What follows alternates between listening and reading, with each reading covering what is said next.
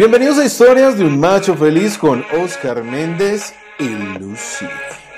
Entrevistas, historias, reportajes, herramientas y claves para hombres que entrenan sus emociones y se ponen los pantalones para ser machos de verdad.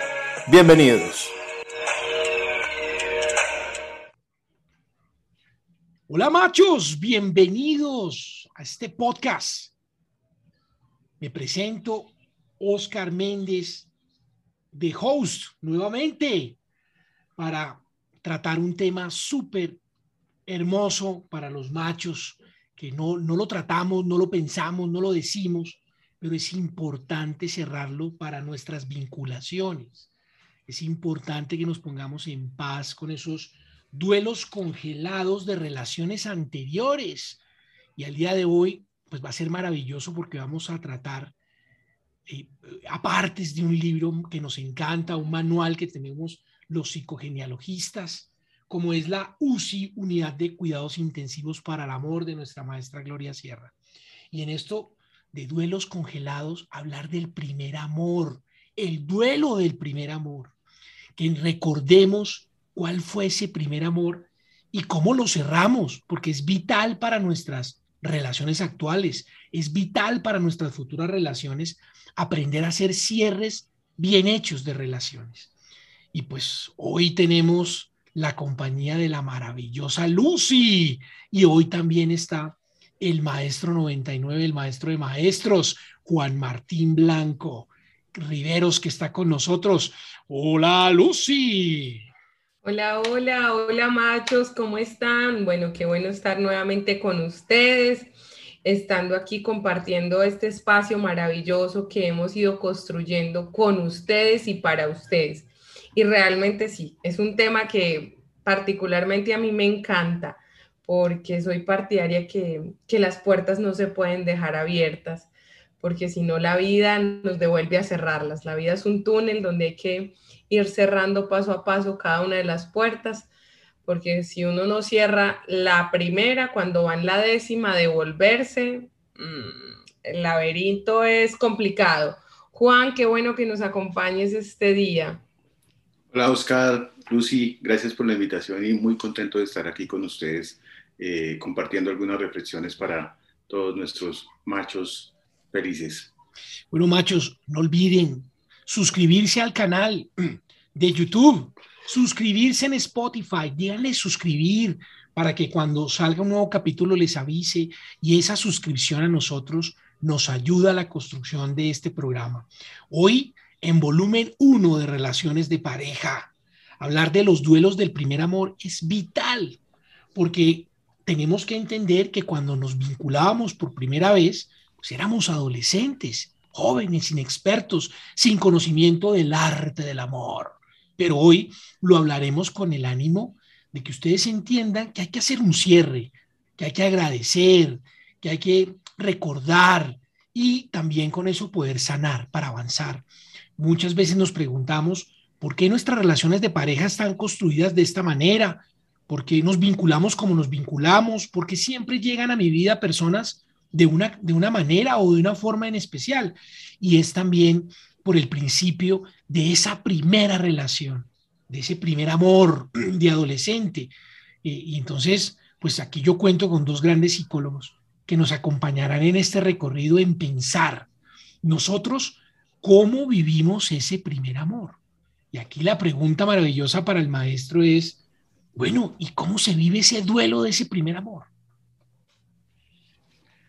Pues se vive mucho dependiendo de cómo, cómo haya sido ese, ese primer amor.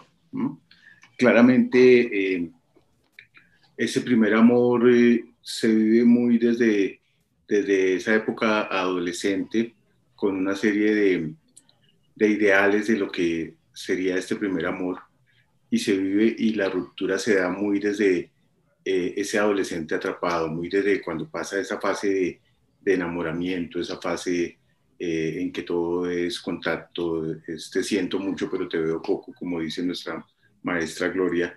Y cuando pasa esa fase y empezamos a ver más al otro y a sentirlo menos, es donde se generan estas, estas rupturas. Entonces, eh, ese duelo depende mucho de cómo se haya vivido, eh, de las expectativas también con que se dio, porque muchas veces este primer amor eh, nos ayuda a hacer todo ese proceso de revelarnos con nuestra familia. Eh, entonces es una forma también de, de, salir al mundo. muchas veces también es nuestra experiencia, nuestra primera, con quien sea nuestra primera experiencia de índole sexual, íntimo.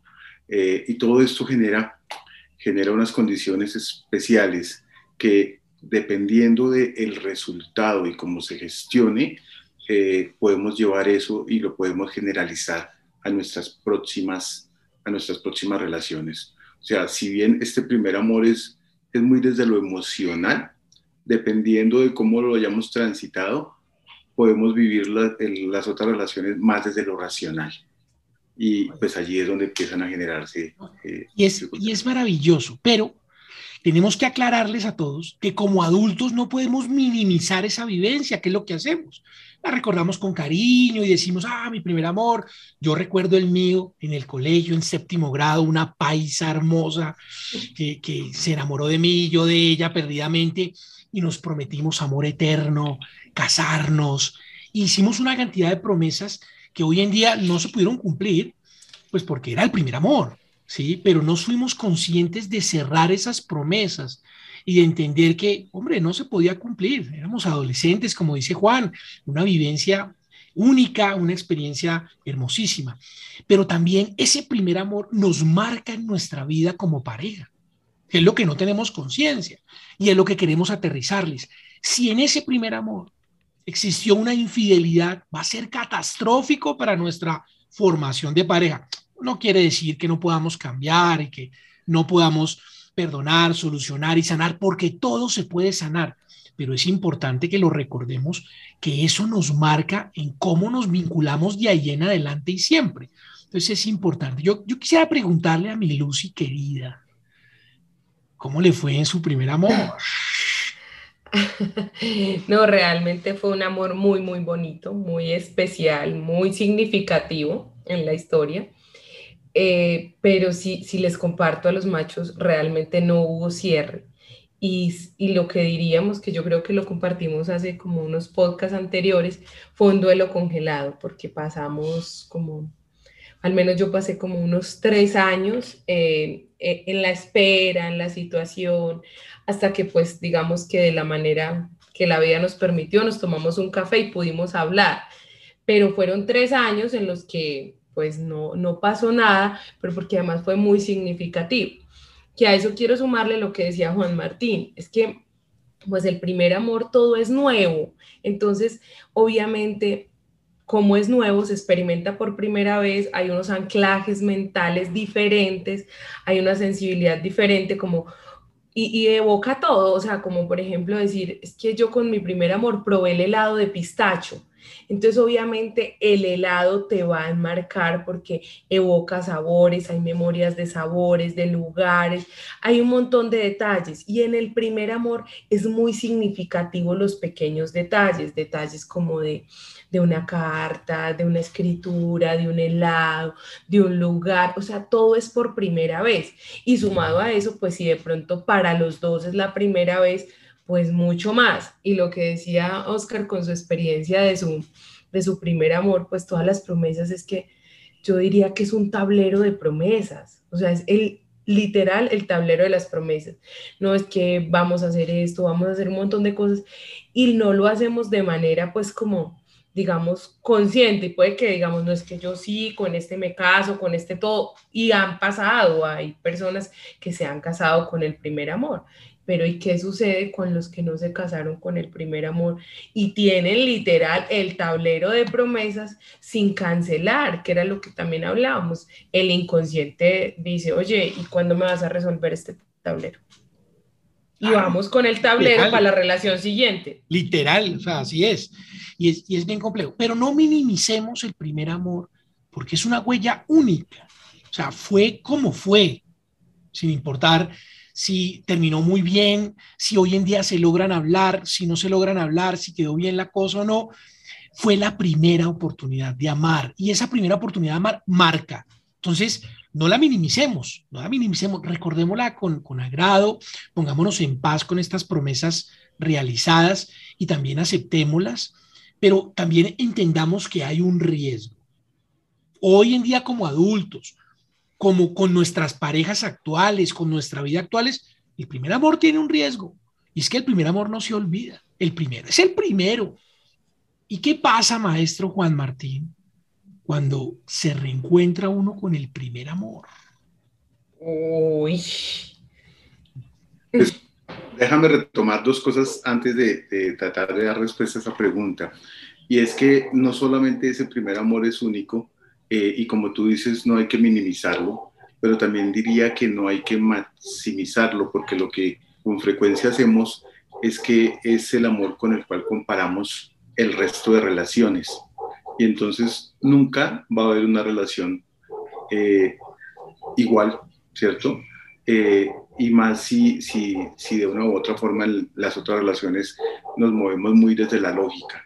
Entonces, si siempre estamos queda como un fantasma, se vuelve, cuando no se transita bien, queda nuestra psiquis como, como ese fantasma de ese primer amor y estamos con frecuencia comparando y anhelando volver a vivir y a sentir eso que experimentamos con ese primer amor.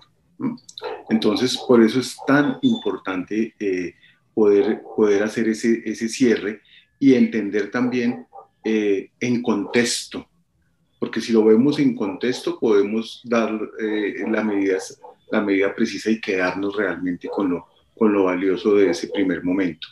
Y entendemos que, que, que, las relaciones no son comparables, porque vienen en momentos distintos de nuestra vida y cada vez que terminamos una relación, hacemos un cierre e iniciamos una nueva, eh, somos unas nuevas personas, no es el mismo Oscar o la misma Lucy o el mismo Juan Martín que se unen primero se unen con una persona, no somos iguales, pero nos unimos además con una persona totalmente diferente a la persona con las cuales nos hemos vinculado. Y eso ya genera una dinámica diferente.